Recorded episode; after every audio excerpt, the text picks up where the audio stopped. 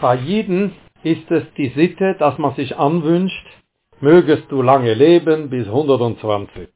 So mögen auch alle unsere geschätzten Zuhörer, die das Verdienst haben, lange zu leben, glücklich zu leben, bis 120.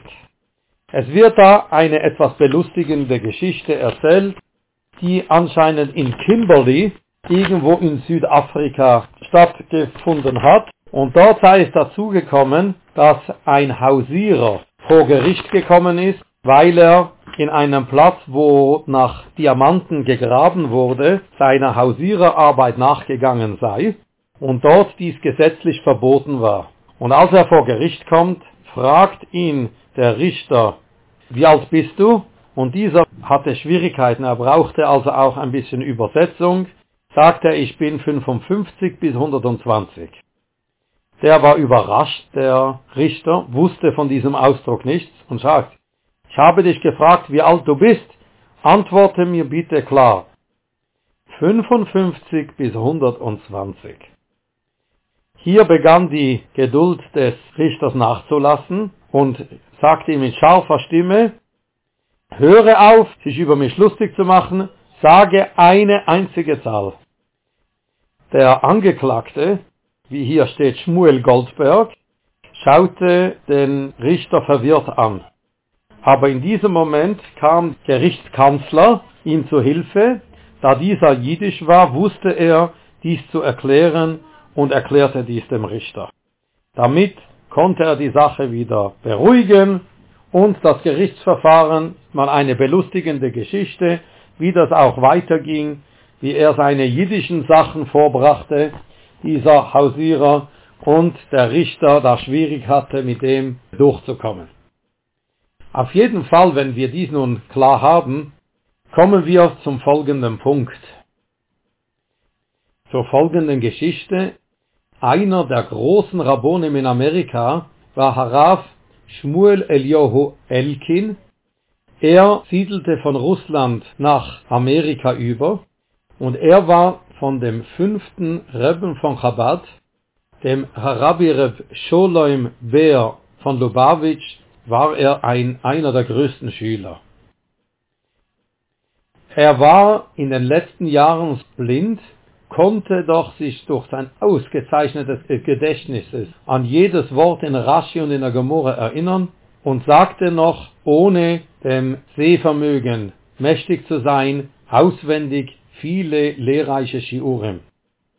Er verstarb am 16. Ador, Tuf Shien Chaf Aleph 1961 und wurde in Jerusalem begraben, wo er noch einige Jahre Teure lehrte in der Lubavitcher Yeshiva in Jerusalem mit dem Namen Teuras Chesed.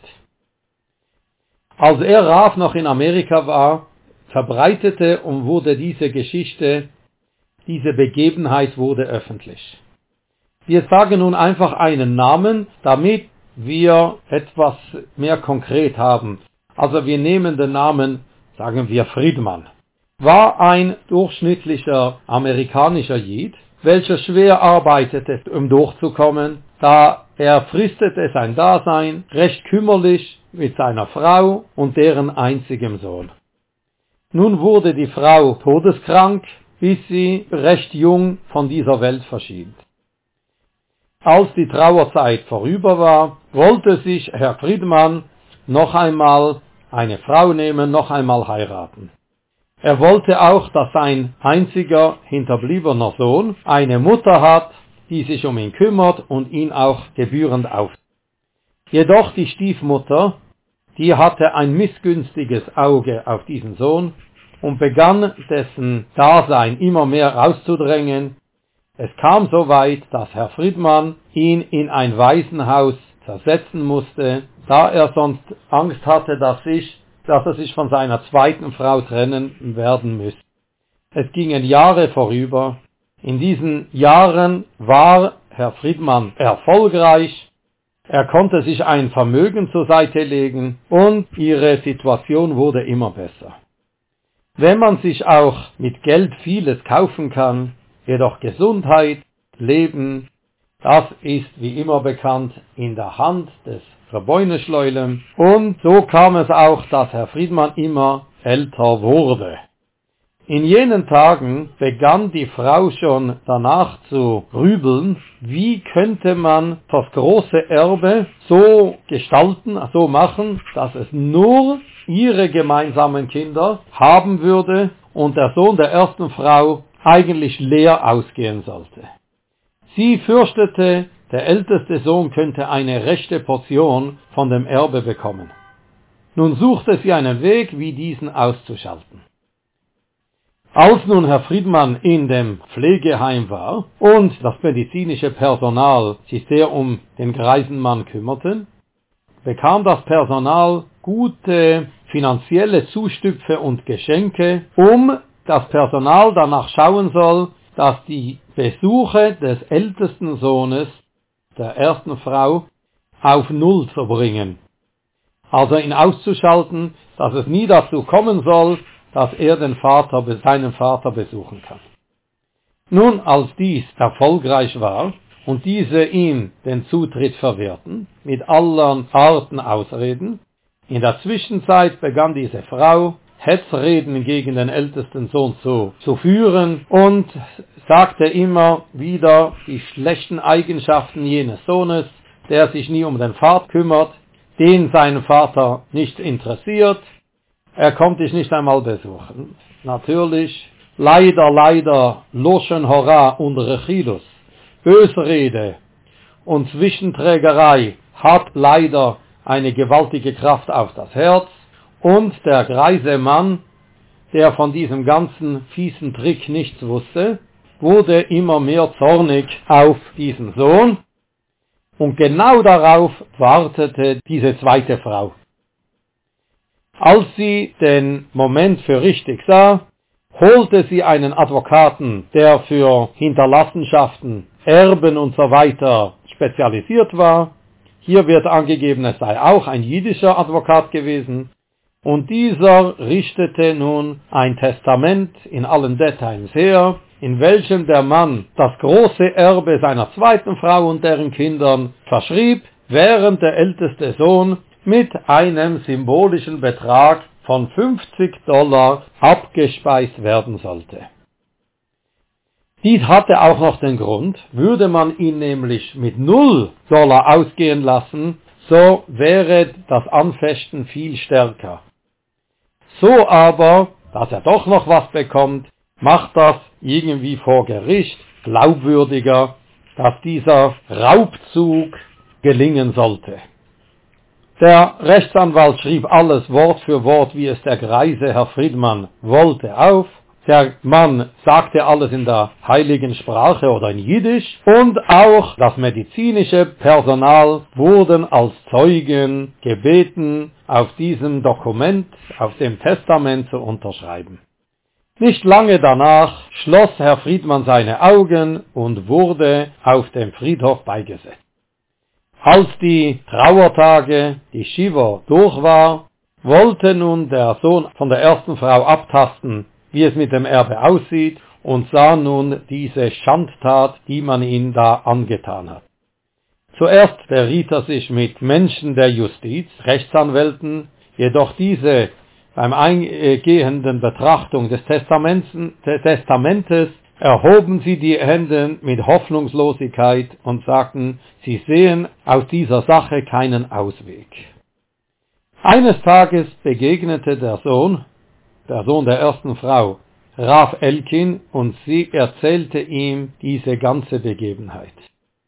Er erzählte mit allen Einzelheiten und sagte auch, wenn wir dieses Testament anfechten würden, haben wir wahrscheinlich sehr schlechte Chancen. Der Advokat hat eine gründliche Arbeit geleistet und auch ganz speziell, da das medizinische Personal dieses Testament unterzeichnet hat.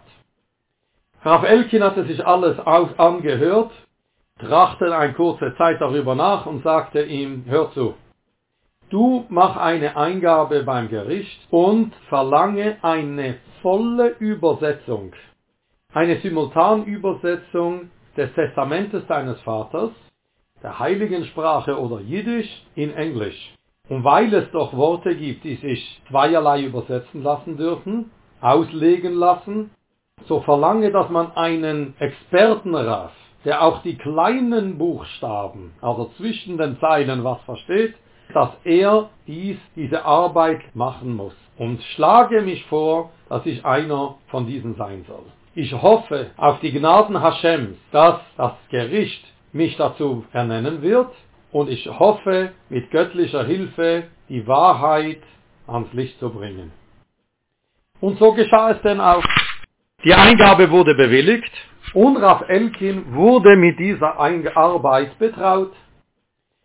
Jetzt, wenn man übersetzt ein Testament von einer Sprache in die zweite, oder überhaupt, wenn man von einer Sprache in die zweite übersetzt, gibt es gewisse Slangs, wie man so sagt, Wortspiele, die man wörtlich oder die man auch sinnbildlich übersetzen kann. Das kann auch auf Abschnitte sein oder auf kurze Sprüche. Hier stellte sich Raf Elkin mit ganzer Stärke, dass man Wort für Wort aus der Quelle, also aus dem Ursprungstestament, Wort für Wort übersetzen muss, ohne es sinnbildlich weiterzugeben. Der Übersetzer saß neben Raf Elkin und hatte keine andere Wahl, er musste auf Elkin folgen. Im Quellentestament ließ der Verstorbene nämlich vorsagen, dass sein Erbe nach 120 Jahren verteilt werden soll an seine Frau und seine Kinder. Als nun der Übersetzer in Englisch schreiben wollte nach seinem Ableben, verwehrte es Raf Elkin und ließ dies nicht zu. Nein, ich habe von dir verlangt, Wort für Wort zu übersetzen, ohne jegliche Abweichung. Und es wurde ins Englische übersetzt nach 120 Jahren. Nun, der geneigte Zuhörer weiß nun jetzt genau, was das bedeutet, wie es bedeutet und wohin das führt. Nun stellte sich der benachteiligte Sohn dem Gericht und legte diese Simultanübersetzung, die beaufsichtigt war von Raf Elkin, dem Richter vor. Mein Herr Richter, in dem Testament steht ausdrücklich, mein Vater vererbt sein Erbe erst nach Ablauf von 120 Jahren nach seinem Hinschied. Daher müssen wir nun alles einfrieren und stehen lassen und 120 Jahre abwarten, bis dieses Testament vollstreckt werden soll. Alle Anwesenden im Gerichtshof brachen in schallendes Gelächter aus. Auch der Hauptrichter konnte sich nicht zurückhalten und er auch er lächelte. Aber umsonst versuchte der Advokat dieser schändlichen Witwe und deren Kindern, dass die Absicht des Verstorbenen war, dass nach seinem Ableben das Erbe verteilt werden soll, er versuchte es mit Beweisen zu belegen, jedoch Raf Elkin blieb hart. Man müsse das Testament wörtlich erfüllen. Und es kam so weit, dass der Richter ihm Recht gab. Schlussendlich blieben den Erben und der Witwe nichts anderes übrig, als dem benachteiligten Sohn einen ansehnlichen Anteil an dem Erbe zu geben, damit das Testament, das Erbe ausgezahlt werden kann. Dieses scharfsinnige Vorgehen von Raf Elkin schlug große Wellen seiner Zeit in Amerika und alle sahen dabei diese göttliche Weisheit von einem jiddischen, ehrlichen, gottesfürchtigen Raf. Alles Gute und Kol Tov.